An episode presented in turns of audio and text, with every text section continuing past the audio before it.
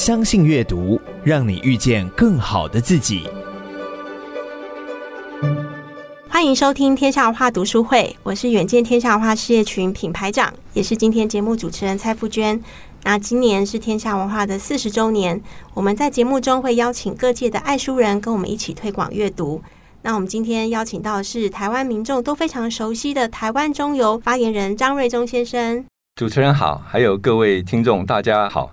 真的很谢谢张发言人今天来到现场哦。刚刚会前交流的时候，我还跟发言人报告说，那从小就觉得台湾中油是一个非常让人家值得信任的一个公司，然后加油站有时候在那个晚上夜景里面，那个灯光就会让人家很安心哦。但其实中油已经不是加油站而已哦，是，是，是不是可以请发言人跟我们大家讲一下现在中油的体系呀？是，或现在怎么样重新定义我们现在的台湾中油？谢谢主持人。那更感谢所有爱护中油的这个我们的顾客哈。那整体来讲，中油就是国营企业。我们以中油我们公司的整个经营的理念哈，简单讲就是是一个能源公司。稳定供应，嗯，也是一个服务的公司，嗯，所以要提供优质的服务，嗯，那当然希望公司可以永续哦，对。以我们公司的整个愿景来看，也很简单，是，就是说我们是涵盖从探勘。上游，嗯哼，到油气、石油、天然气是，还有到石化是，高科技是，我们也希望我们变成一个具有竞争力的综合性的国际能源集团。嗯哼，那从我们的整个的使命跟我们的刚刚讲的我们的愿景哦，嗯，就可以看得出来，嗯，中油它是一个供应能源的，是，所以国家发展所需要的油品，嗯，包含了汽油、柴油、燃料油是。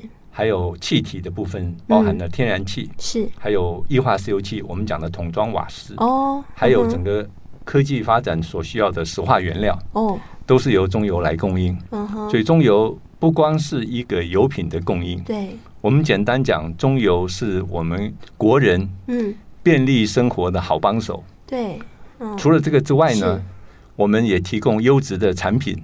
嗯，那提升国人的生活的品质是，尤其是最近因为俄乌开战，各位了解，对。整个天然气跟油品，我们天然气是国内只有我们供应，对。油品基本上除了我们之外，还有台塑石化。是，还有其他啊，甚至还允许你自由进口。是。那现在整体来讲，天然气的稳定供应，嗯，更是国家未来发电。跟工业发展、民生乐利的一个非常关键的要素。对，中油就是扮演这样的一个角色。嗯嗯，我们希望我们能够提供优质服务。嗯，那再退一步讲，中油公司其实我们可以这样子认定，它是一个有制造生产能力的服务业。服务业。对，所以说我们。会有非常多跟我们顾客接触的机会，嗯，对啊。那我们也希望透过我们提供优质的产品，嗯，大家可以给我们肯定，嗯。那我们可以简单讲，我们可以自豪的讲，世界发生了几次的能源危机，是。在政府的指导跟中油的努力之下，嗯，国内并没有发生过油品供应不及的这种情况。我想这是国人跟中油共同努力的结果。是啊，我觉得其实如果大家有一些国外的朋友，他们生活消息。哦，听说在美国，你平常日常车程现在油钱可能是过去的三倍，短短不到一年的时间，甚至像现在英国，大家都在想说怎么过冬了，其实非常的紧张。但是其实中油真的扮演稳定整个社会经济的角色，我觉得这也是一个很好谈地缘政治怎么会影响到我们台湾哦。可以请发言人跟我们分享一下。台湾整体上来讲，嗯，是一个基础能源，嗯。百分之九十九以上要靠进口的。哇，所以我们基本上以油跟气是。整体来讲都是要靠外面用一个很复杂的程序是，可能我们要自己有我们的油轮，有我们的液化天然气船到生产的国家跟厂商运回来。是。啊，那除了这个之外呢是。因为我们自产率非常非常的低，嗯哼，所以只要世界上不管是地缘政治，或是有一些其他的风吹草动影响，对，造成价格的波动，嗯，那间接直接都会影响到我们国家的国计民生，对。那现在我们以油来讲，其实各位可以感受到啊，嗯，以国际的油价从俄乌开战之前的可能每一桶六十块，对，七十几块，最高的曾经涨到一百三十九块。哇，现在大概也是八九十块之间，嗯，以这样高的价格，其实大家没有感受到我们国内油价有很巨幅的波动。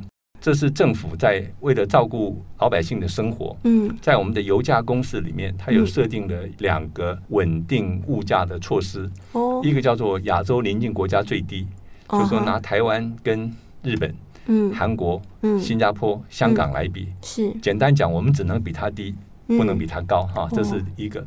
那另外一个，在这样子一个措施之下，是。油价还是涨超过三十块每一公升，哇！还有一个叫做平稳措施，是。政府会协助你吸收，嗯哼，所以这样子的两个机制，就会让我们的油价为了稳定物价，政府是竭尽所能。除了这个之外呢，还有降货物税。哦，对，如果你可以了解，也有降货物税，是是，每一公升降了两块钱，汽油，嗯，柴油降了一块五，嗯，这是油的部分。桶装瓦斯从一百零九年十二月开始到现在，嗯，从来没有涨过。哦，这也是照顾桶装瓦斯，大概都是偏远的山区，对，或者是一个比较远的地方，运输没有管线到的地方，运输不不便利的地方，他们使用的。是，那政府也是极极尽照顾这些我们算是偏远地区我们国人的这样子的一个想法。那天然气的部分，就是因为受到俄乌战争的影响，嗯，它的价格大幅攀升，对，可能都是三倍五倍的在涨。那以国内来讲，整个价格还是相对稳定。对，简单讲，这就是政府要中油公司配合政府的政策，嗯，稳定物价，让老百姓不要感受到物价有那么大的波动。对，那大概是这样子。那当然，这也间接造成中油公司的营运就会不如预期，会产生巨额的亏损。是对，所以我我觉得，因为我们的节目的听众很多，一定都是平常就很关心这种总经的新闻啊。所以其实我觉得台湾中油一直扮演一个稳定的角色。其实虽然我还是会受到波动，但相对是可承受的，我觉得这真的是也是全民一起努力的一个结果。那其实中油很特别，是国营企业，但是是呃很多年轻人都梦寐以求想要进去的地方。尤其有时候你有一些专业背景在这里又可以发挥，因为如果你有化学啊、化工或是一些更能源相关的背景。而且我发现，只要进去的人啊，虽然没有强调终身雇佣制，但它自然就形成终身，很不容易。而且台湾中油其实大家可以发现，它非常有竞争力。在国营企业里面，中油可能直接面对市场的很多竞争跟挑战哦。诶，可不可以请发言人稍微跟我们分享一下说，说回想你自己成长的历程，你觉得中油什么样的企业文化，不断的促使你自己自我成长、自我进步，可能要与时俱进？是，我想我也非常荣幸来就个人的这个角度跟个人的整个体验哦，是。来跟大家分享一下。是。第一个，我们先讲中油公司的文化哈。是。中油的文化基本上简单讲就是务实，嗯哼，踏实，嗯，实事求是，做什么就要像什么哈。这大概是从我们一进公司，嗯，我们所有的长官跟我们的前辈 大概都是这样子提醒我们哈。那我们看这样子，哎，你有这样子的一个文化，它是怎么塑造而成的？嗯，我们简单讲，第一个就是说，不要怕犯错，不要怕犯错，但是错一定就要找到为什么会犯错的根本原因，嗯，把它做一个改正。嗯，就跟你啊，很不幸你发生了一个公安事故，嗯，与其遮掩它的真实的原因，是。倒不如你把真正的原因找出来，嗯，大家平行展开改善，对，这样子才能够。一劳永逸，彻底解决这个问题的根源哈，这是第一个。那第二个当然就讲到整个中油公司，嗯，它本身这是一个现场算是蛮专业的工作，对啊，对。新进的人他可能学识很丰富，是，但是现场的历练很欠缺，对。包含了我们有建立一个知识管理的系统，同时呢，嗯、有算是导师，对。譬如说我们一进来现场的人。嗯你就会有几个资深的人，嗯，带领你，是做一个经验技术的传承。哇！啊，除了这个之外呢，我们中游还有一个训练所，哈，是，他每一年会开超过两百个班次的专业的课程。哦，在我们的嘉义，在我们的高雄，对对，啊，他的。课程的内容呢，嗯，涵盖了现场的操作，嗯，制程的设计，还有一些管理，还有一些公安、环保，嗯，相关的证照，嗯，甚至还有一些法律的课程。整体来讲，就是符合我们现场的需要。嗯哼，啊，有很多我们的转投资的企业，嗯，都是跨国性的企业，对啊，所以说一些法律的人才，一些商业谈判，全部在我们的课程内容里面。是。而且整个训练所呢，大家去那边就是也算是一个知识分享的平台，对对。所以说这是一个非常好的。嗯，那当然除了这些之外呢，还有就是我们在整个制度的设计，它本身除了我们刚刚讲的可以分享之外呢，对，那另外就是我们讲制度的设计，嗯，就充分尊重个人。嗯，我们举一个简单例子来讲，嗯，我们在讲到两性平权，整个制度有重新设计，是，即使是同仁，不管你是男同仁、女同仁，是薪资待遇完全一样，哇，没有说因为男女有别，不容易，这是一个性别平权。我们在中游，那我们再从另外一个来看，中游它本身男性同仁的占比一定比较高，大概百分之八十五。女性同仁只有百分之十五，是。但是我们的高阶主管呢，嗯，女性同仁的占比超过百分之二十二，将近百分之二十五。嗯，那所以高阶主管就是我们讲的处长、副处长以上的。对。那我们现在也有副总经理，是。有一位刚退休，有一位新接的，是。那现在唯一就是还没有我们女性同仁当总经理的哈。那中油公司我们也这样子。预期希望未来也会有这样子，嗯，让我们女性同仁也可以来掌握整个公司的对整个管理的这样的一个位阶。那另外一个就是我们看整个福利制度，对，以中油来讲哦，是世界财星杂志，我们是五百大，对，一直都是五百大。那除了这个之外呢，一一一人力银行是它有一个幸福企业的调查，对，中油也是在化工化学业的幸福企业。那我们相信，我们同仁大家也有这样的认知。对，我们是在一个和乐的大家庭。嗯嗯，所以大家是知无不言，言无不尽。嗯，有非常多的经验、技术交流的机会。嗯，除了我刚刚讲的知识管理，嗯，或者是导师制，对，或者是我们的训练所，是。那除了这些之外呢，我们还有非常多的一些设计跟安排，都会让我们现场的同仁，那他本身有可以历练发展的机会。整体来讲，刚刚还有讲到说中友的整个福利制度的设计。对，那先讲我们的宿舍哈。嗯嗯嗯。那里面除了一些我们讲说有一些体育的设施，那制度的设计，还有一些定期的都会办各种比赛。嗯，球类比赛，对，舒缓身心。没有错，没有错。是。啊除了这个之外呢，大概大部分的设施，都会有一些基本的像。游泳池啊，嗯，或者是羽毛球场、篮球场，嗯嗯，有舒缓整个筋骨的机会，对，所以我想基本上大家认同这样的一个企业，嗯，也认同这样子一个经营的理念跟整个企业的文化，嗯，所以我们觉得中油就是一个大家庭了，是，大家都很荣幸能够变成这个大家庭的一份子，嗯，我想这样的一个出发点，慢慢就可以凝聚大家的向心力。我我觉得很不容易，因为从发言人刚刚特别提到，就是那个实在的实哦，就是我我觉得的确回想起来，我觉得当然中游不是说最完美，一定也是难免会有一些公安的事故。是是，但是我发现，哎，有些也许你们的其他同业有时候会出一些事情，那舆论就会说啊，他们螺丝松掉了，就是尤其大家就觉得，尤其是公安这种事情，就是一环扣一环。哎，但你们有实在的文化，又有一个透明坦诚。彼此是家人，甚至有传承。假设我们现在是一个三十岁的年轻人，已经在中游五六年了，他自己在自我精进的过程里，在这样的文化里，他要给自己什么样的期许？那他中游会给他什么样的帮助？他可以再往上走，或者再精进自己的能力。中游，我刚刚有说明有一个培训制度，对对。我们就拿我我我本身是啊，对啊，您这么久专业的，对，他就会有属于专业技术的培训，可能有跟一些国际性的专业的顾问机构可以去受训，对，去受训啊，甚至可以做一些技术交流啊。那像我就被派到过日本的炼油厂哦，我们觉得他们环保做的比我们好，是，所以我们就派人去实地的去取经。对，那美国的炼油厂呢，它废弃物处理的可以当做我们的。接近，我们也派人去哈。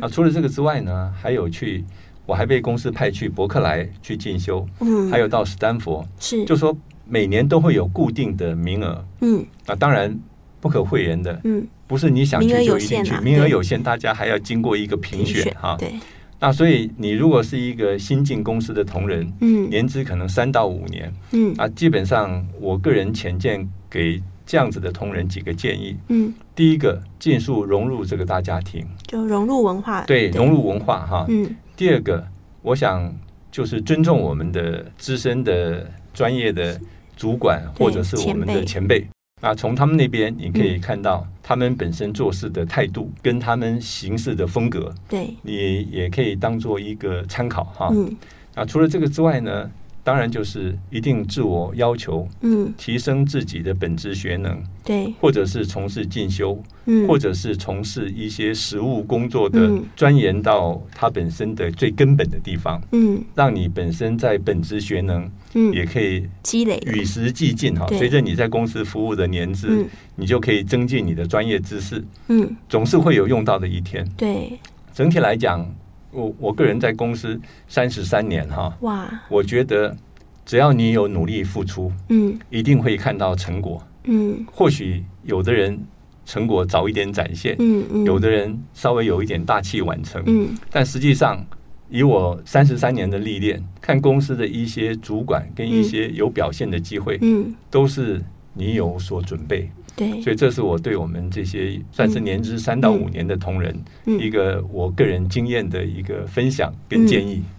其实现在大家都向往说，去科技业啊、新创行业啊，但不是每个人个性都合适。所以我觉得今天听到发言人分享的时候说，哎，呃，中有一个环境，等可能当你有学有专长，哎。到里面之后，也会跟着组织一起成长。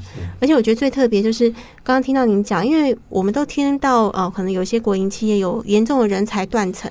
其实很多现场的很多经验，真的是需要靠师徒传承或是前辈教导。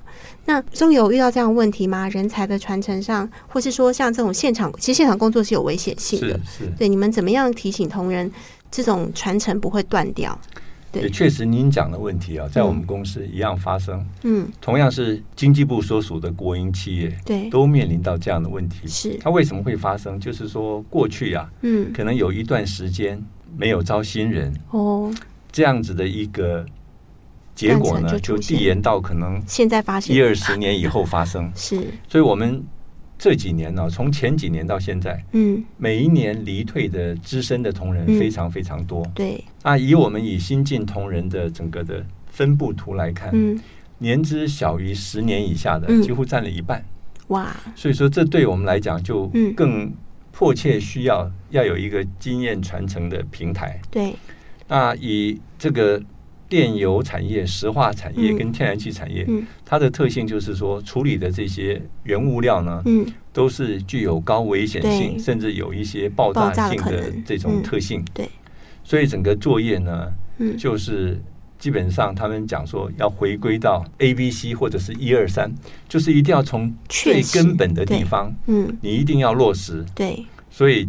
整体来讲，我们几乎每一项作业都是经验的累积。对，有一些是发生了一些事故，很惨痛的经验，让我们学习到我们这样的作业必须这样做。嗯，所以这样子的一个标准作业程序，或者是我们讲的安全作业标准，就一定要熟悉，而且一定要。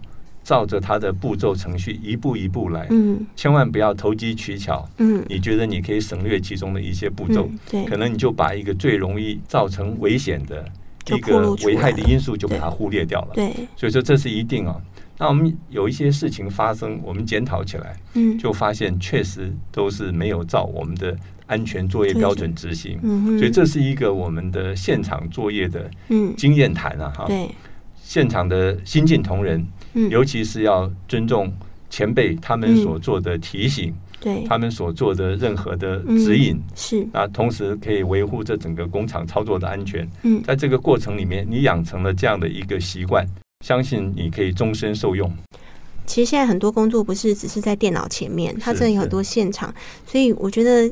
真的很佩服台湾中油这样，刚刚听说一年会有两百多个课程在进行。其实这个知识管理的平台的搭建，其实对于将来去传承很多管理的经验非常重要。我觉得也是很多企业要永续应该要参照的一个一个典范。我觉得台湾中油应该要多有机会分享自己怎么样在人才培育、留才甚至训练上，因为你们是有高危险的。如果你们都做的这么好。那其他产业在做知识传承上，一定都可以借鉴。上半段呢，就先谈到这边，因为我们下面呢，要请我们发言人跟我们谈谈阅读这件事情。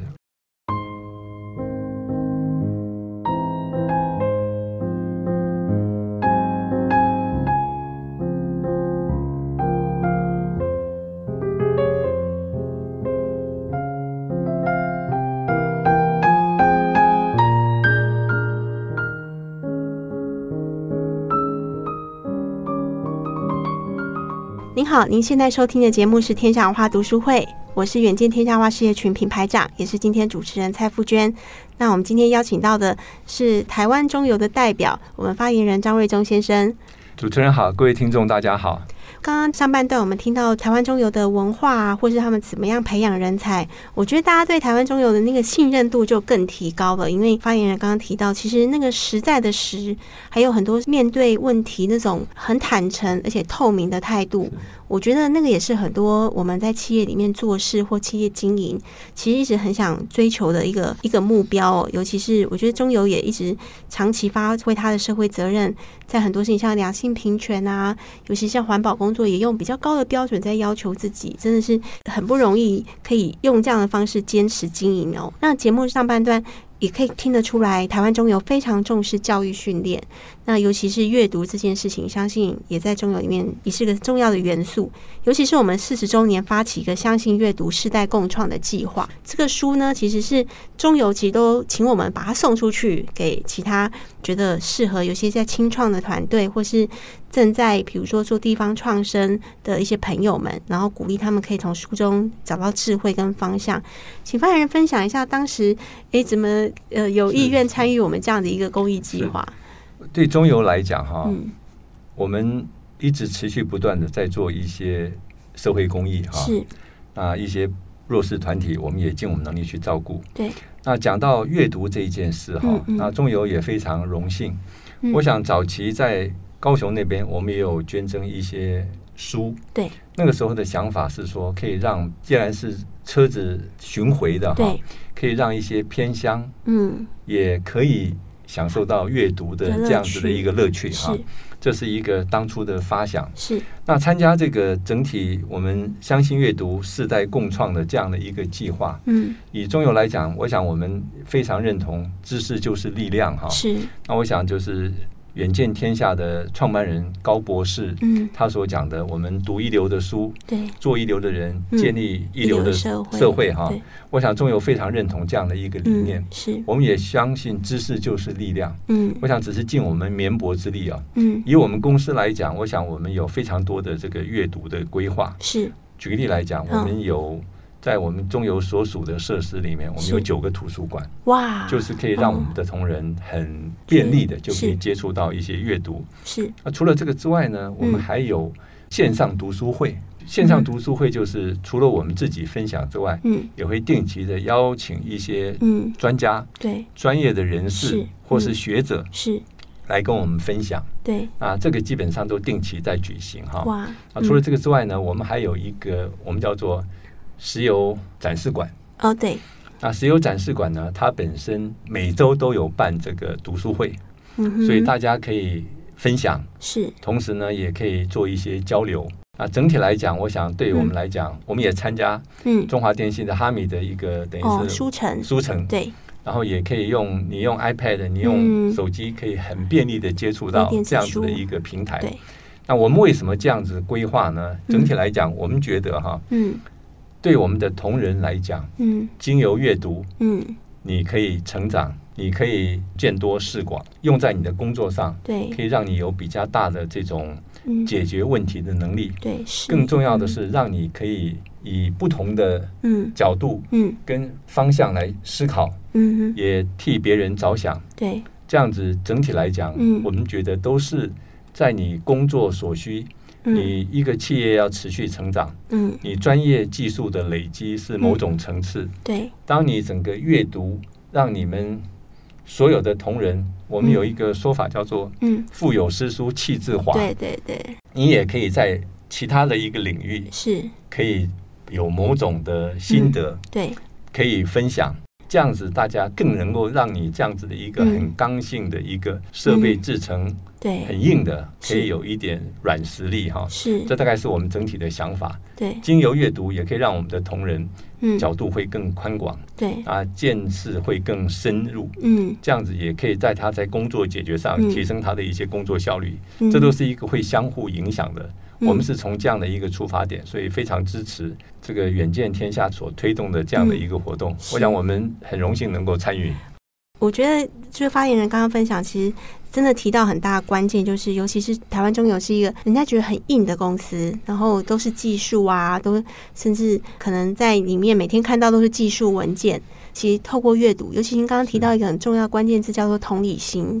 他其实才能够同理的去，不管是面对客户，或是面对将来他在工作上遇到了很多人事物，阅读其实可能没有办法马上说哦，绩效增加多少，但就是会积累。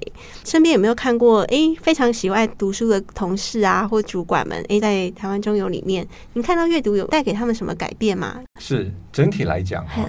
就是我刚刚说的几个重点啊，我们在中游工作，其实领域并不是非常非常的宽，因为他要很专精。你可能在某一个工厂负责操作，对，你每天接触的都是这些仪表板、这些操作的数据，是你要做一些研判，要做一些修正调整哈。对，这个是就是我们刚讲的很很硬的地方。那有了阅读这一件事情，嗯，我们可以看得出来，嗯。简单讲，就是让我们的同仁呢，嗯，他本身比较有包容的能力，嗯哼，因为不论是你的技术的提升，是，你取得资讯的广度、深度都增加，对，你很自然的会了解到，嗯，事情的处理方式是很多样化的，嗯，你的跟你在现场要处理的这些细节不太一样，对，啊，那你会替别人设身处地的着想，整体来讲，你也会替。想想一想，说这种情境，在不同的人，他可能会有不同的思维，会有不同的决定，有不同的行为，那你就比较能够释怀。我们讲简单一点，我们的新闻组的克奇组长，他是一个非常饱读诗书的，哦。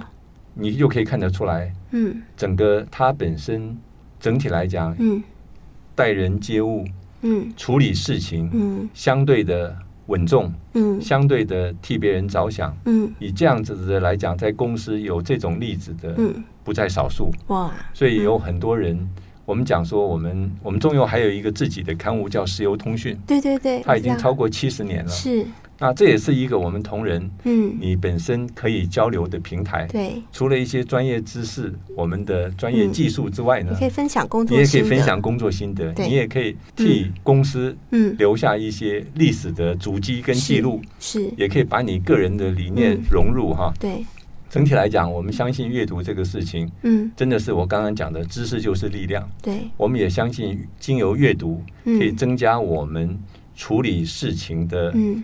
圆融度哈，可以让你可以面对比较大的挑战。跟压力。对，嗯，那甚至我们在讲读书，简单讲，当你工作你觉得很繁重，嗯，你觉得压力很大的时候，你也可以阅读一些比较柔性的书，是。可能美食的，或者是旅游的，或是文学，可以转换一下心境，或者是你觉得我要读一些励志的书，嗯。经由选择以后，可能也可以开创另外一片天地，所以选择性很大。是。阅读不像我们工厂操作，一二三，这个 Bible，对对，阅读就是无远佛界，它的范围非常广，是。你有很大的自由度。嗯，那我想这个阅读就是这算是一个机会哈，对，好好把握，嗯，可以推广，可以增广你的人生的广度跟角度。可能就像发言人讲的，越是理工人啊，越是工程人啊。阅读反而真的会让你的生活多姿多彩，有另外一片。呃，可不可以请发言人分享一下？说，因为我们这次相信阅读的那个共创计划里，我们挑了一百本平讲话永不落架的书嘛。如果要选一两种跟听众分享推荐，您会选哪一本书？我推荐《乐在工作》。我记得我上一次看，我我不知道是十几年前还是什么，我二十几年，因为这本书很久了。对，这一次再看呢，嗯，整体来讲。可能人年纪也大一点，阅历也稍微多一点，是感受不一样。嗯，那我们当然在我们从事工作是的路途哈，不可能一帆风顺。是，你碰到一些困难，碰到一些横横逆，嗯，你怎么样释怀？怎么样缓解？对，甚至你你觉得你在工作上有成就感，嗯，你需要跟人家分享，对，啊，你怎么样来？可以让你这样子的一个工作心得，嗯，可以发挥更大的影响力哈。是，在这本书都有非常非常多的一些个案，嗯，那也有很多的实例，对，我想非常具有启发性，嗯，啊，这大概是一个，就是我们举一个简单的例子。嗯，我们有一些同仁觉得，好像我的工作不受主管的重视，哦、好像没有给我很大的发挥机会。嗯，你如果看过这本书，可能你从另外一个角度切入，嗯，基本上我们重要的并不是一定要有一个结果，对，重要的是在过程。嗯，你只要坚持正确的思维跟信念，嗯、是。跟正确的做法，嗯。我相信假以时日，嗯，它必定会有一个正面的回报，对，啊，会塑造一个良性的循环，嗯嗯，让你的工作呢会获得肯定，嗯，啊，所以我刚刚有简单说，在中油公司，我个人的体验哈，只要你很努力，正向的付出，嗯，它一定会有正向的回报。可能是时间对。早或者是晚，嗯，所以不要太计较这个，嗯，整个过程你已经享受到了哈，嗯，你付出，而且这是一件对的事情，嗯，也对公司有正面效益的事情，我想就努力大胆的去做哈，嗯，这样子最后一定会得到一个正面的肯定。从发言人分享里面，我觉得台湾中油很多，尤其现在很多年轻一代工作者很讲究公平，是，但公平可能是他们觉得当下看到怎么这么不公平，但是。我相信台湾中油提供的是一个中长期一定很公平的环境，就比较难说在每个当下满足每个人期待。但中长期以台湾中油这样子一个制度规范，甚至企业文化都很清楚的地方，一定会给努力人有一定的回报。其实乐在工作这个书啊，它在台湾畅销，尤其天下文化出版的版本，我们已经出版三十几年了哦。是，其实这个书一直我们都笑着说，哎，怎么每年都卖的这么好？一定是有人不喜欢工作，所以需要看乐在工作。但是就像您刚刚讲的说，因为的确像中油，不管是现场工作或是加油站的工作，他可能就日复一日一直在做同样性质的事情。那您刚刚特别提到说那个过程的重要，您有没有什么可以衍生跟大家分享说过程的美好要怎么享受啊？是，可能不是很深入哈，我我我我稍微尝试稍微分享一下，嗯。举个例子来讲哈，嗯、我们跟这个人间词话连结是，就是有一些是蓦然回首，那人却在灯火阑珊处。工作是这样子哈，嗯，我们有一个同仁哦，是。工作很认真，对，那他也觉得奇怪，有一些职务的升迁调整怎么都轮不到他哈，碰到这种情况，有人就稍微。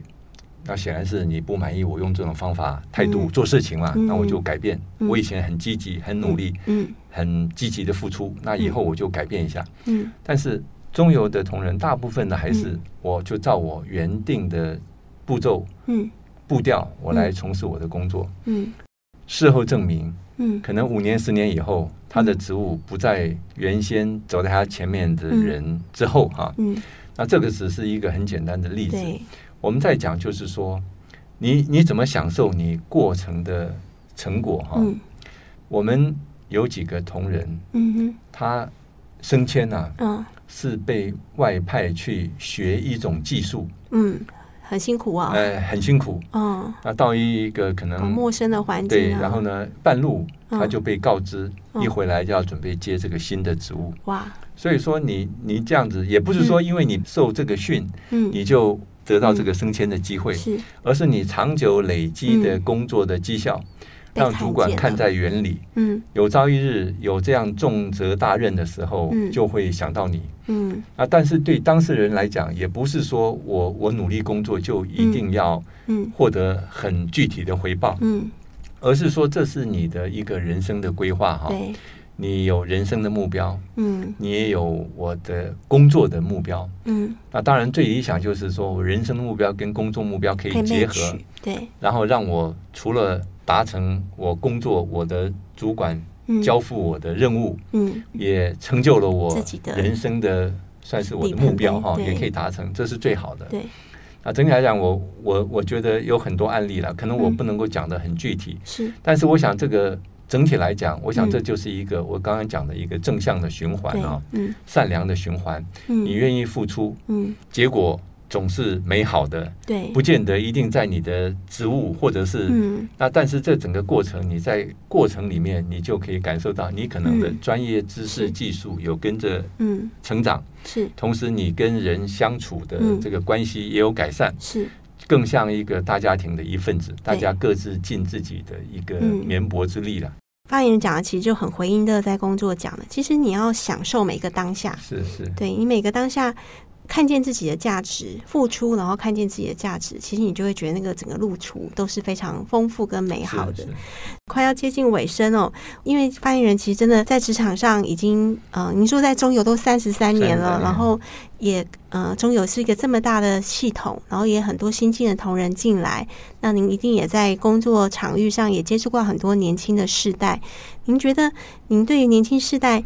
嗯、呃，当然他们现在都非常独立啊，自主，很有想法。那你有哪些祝福会想分享给他们，或是有哪些呃经验值？虽然说一定不一样，但也许您身为一个呃资深的工作者，你想跟他们分享的。谢谢给我这个机会哈。嗯，我刚刚讲我们公司现在年资在十年以下的几乎一半，是。我们也经常跟他们开会哈。是。他们其实对我们。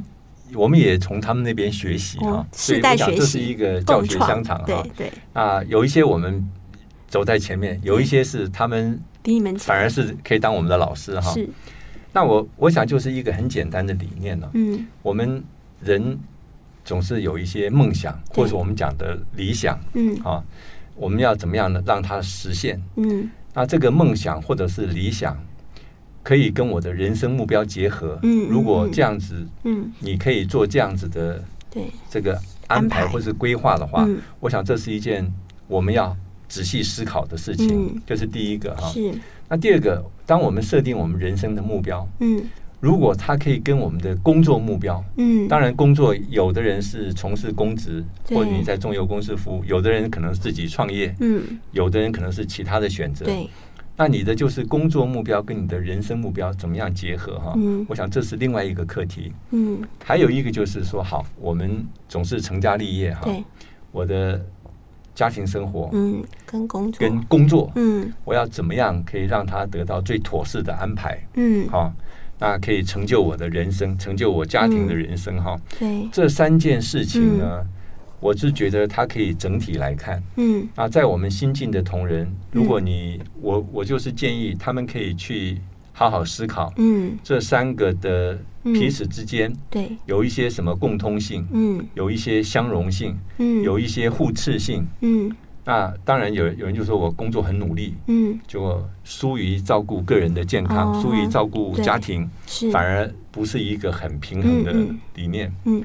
所以做一个完整的思考，嗯，在你接下来呢，就是很明确的，你个人的理想，嗯，整个人生的目标、工作的目标，跟你未来整个家庭的安排，做一个整体的思考，你一定比较明确的步骤。而且这里面，我建议要设定几个我们叫做关键的节点哈，嗯，那就是说你随时可以做一个滚动的检讨，嗯，那说不定发现这三年、这五年，嗯。工作花的时间太多了，嗯，反而让家庭，像像我，我跟我内人就有这种，嗯，我们小孩小的时候哈，嗯，忙于工作，我内人也是教书哈，哦，结果一下子就发现小孩子已经已经已经要念国中了，嗯，那个你就觉得他们小孩子的时候参与不够，嗯。现在都是深切的悔恨呐，嗯，所以我觉得就是你要把这几个事情做一个妥适的安排，是可能定期的做一个检视，嗯，是不是该做一些调整，嗯。啊，你你说升迁嘛，倒不见得要摆在很前面，对，反而是家庭的和乐非常关键，是。你家庭和乐，未来我相信你在投入工作。嗯，你有更大的支持跟助力，嗯，这是很关键的一个要项。对，所以就是我刚刚讲的这几件事情，妥善的规划，对，随时检讨，嗯，全力以赴，哈，嗯，啊，可以得到这些的一些平衡，嗯，然后呢，可以在整个过程里面，就是如您刚刚所讲的，在过程里面我享受当下，嗯，未来可以成就我的人生，我家庭的人生，哈，那也可以让我的工作上有一个。很好的表现，嗯，整体来讲，我觉得这是可以同时达成的，而且是可以规划的。对，就说值得你好好规划，嗯，非常缜密的思考，嗯，我想这是一个我对他们新进这些同仁的一个建议。哦，我觉得张发言人刚刚讲的，我第一个很大的感触是，您是念理工的人，不像我们念非理工的人，脑袋有时候糊成一团啊，这个也要，那个也要。但刚刚其实如果大家顺着发言人的话听哦，其实非常有结构跟层次哦。我今天也借这机会分享一本书，我就天下文化出版一本叫做呃 Christensen 出的《你要如何衡量你的人生》，其他就回应您刚刚讲的，就是其实老说有时候养育一个小孩，其实你要二十年后才看得到结果。如果父母们，你把很多父母的职责外包，有一天这个后悔莫及，因为根本就来不及改变这个二十年后的结果。所以要如同发言人讲的，年轻一点的朋友们，或是大家可以把这个建议，将发言的建议也转达给你身边的年轻朋友们。这些事情绝对是值得用心想、想清楚、规划好，然后滚动式修正。哦，那我觉得这个也真的很像在经营整个中游企业哦，就是很多事情要很有缜密的规划。那我们节目到这里就要告一段落了。那个还是谢谢主持人，也谢谢听众专心的听讲啊。我想我在中游公司服务三十三年，能有机会来这边分享。我相信整体来讲，每一个人在自己的领域哦，都有可以跟别人分享的这个人生的阅历，或是你的一些经验哈。嗯。那今天是邀请我来嘛，我做一些分享。那如果有一些不是很到位的，也请大家多包涵。那我是非常荣幸，中油公司也很荣幸能够参与我们这个远见天下安排的这个活动哈。嗯。那以我来讲，我也非常荣幸能够出席今天的这个专访。只是野人献曝哈，大家多包涵，谢谢。我我觉得发言真的是很像中游吧，就是很谦虚，太客气了。那我们真的很谢谢大家的收听哦。那我们也希望听众朋友可以持续在锁定我们天下文化读书会。我们下次再见，再见。